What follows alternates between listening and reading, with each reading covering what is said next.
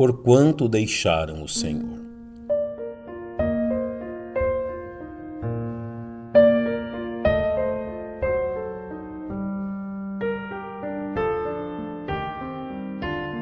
A indagação sincera a cada um de nós quanto ao fato se conhecemos alguém que um dia trilhou o caminho do Evangelho, mas que hoje encontra-se afastado da comunhão com o Senhor, receberia da maior parte de nós uma resposta positiva, o que por si só já serve para nos revelar a gravidade desta questão.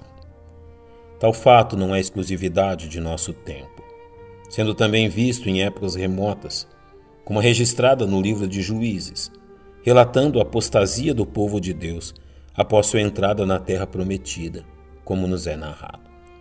E foi também congregada toda aquela geração a seus pais. E outra geração após ela se levantou que não conhecia o Senhor, nem tampouco a obra que ele fizera a Israel.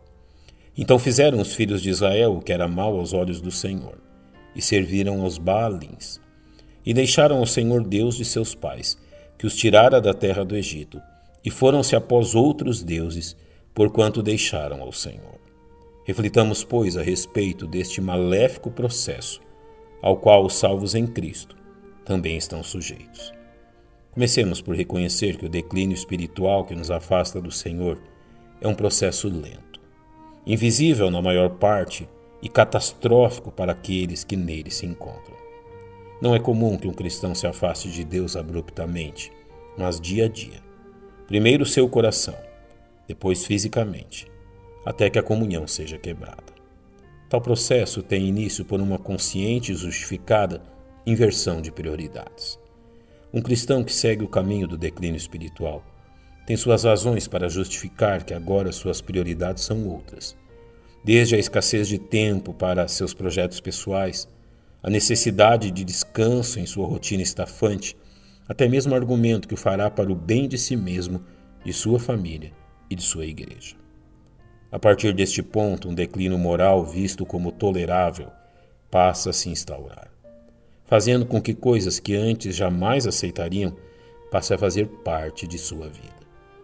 Porém, não as admitimos de uma vez só, mas paulatinamente, atingindo nossas vestimentas, que vão se conformando com a moda deste mundo, nosso palavreado, que vai se adaptando a nossas novas amizades e grupos de interesse, os lugares que passamos a frequentar, onde há coisas que os filhos de Deus devem evitar. Também hábitos e vícios que são socialmente aceitáveis, porém não ao cristão, o que acaba por nos libertar daquilo que chamamos de amarras cristãs. O que um salvo que se afasta do Senhor por vezes não percebe é que sua apostasia acaba por atingir e contaminar pessoas ao seu redor, começando por seu cônjuge, seus filhos, seus familiares.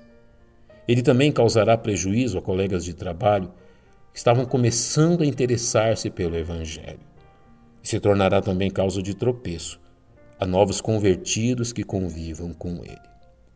O cristão em declínio espiritual finalmente contaminará os demais cristãos que congregam na mesma igreja causando prejuízos espirituais ao testemunho de toda uma congregação.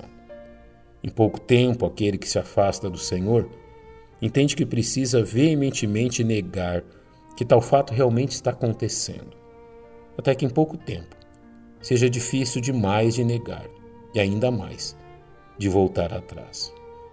Talvez aqui anos de testemunho cristão já foram jogados no lixo, e o preço do arrependimento possivelmente pareça alto demais. Portanto, tenha cuidado. Nem todo filho pródigo volta da terra longínqua.